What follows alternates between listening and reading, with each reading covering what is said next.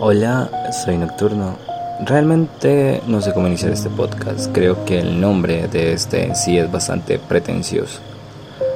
Quise hacer este podcast de esta manera, a forma de terapia para mí. Y desempolvar algunas cartas, escritos y sentimientos. Hablaré acerca de mí, de mis amores y de lo que sentí cuando se me rompió el corazón.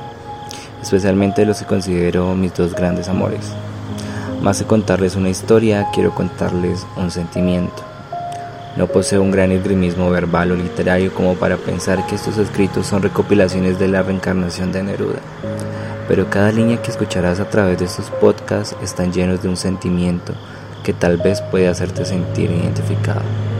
Solo espero que lo disfrutes. Gracias por escuchar. Nos vemos en otro episodio.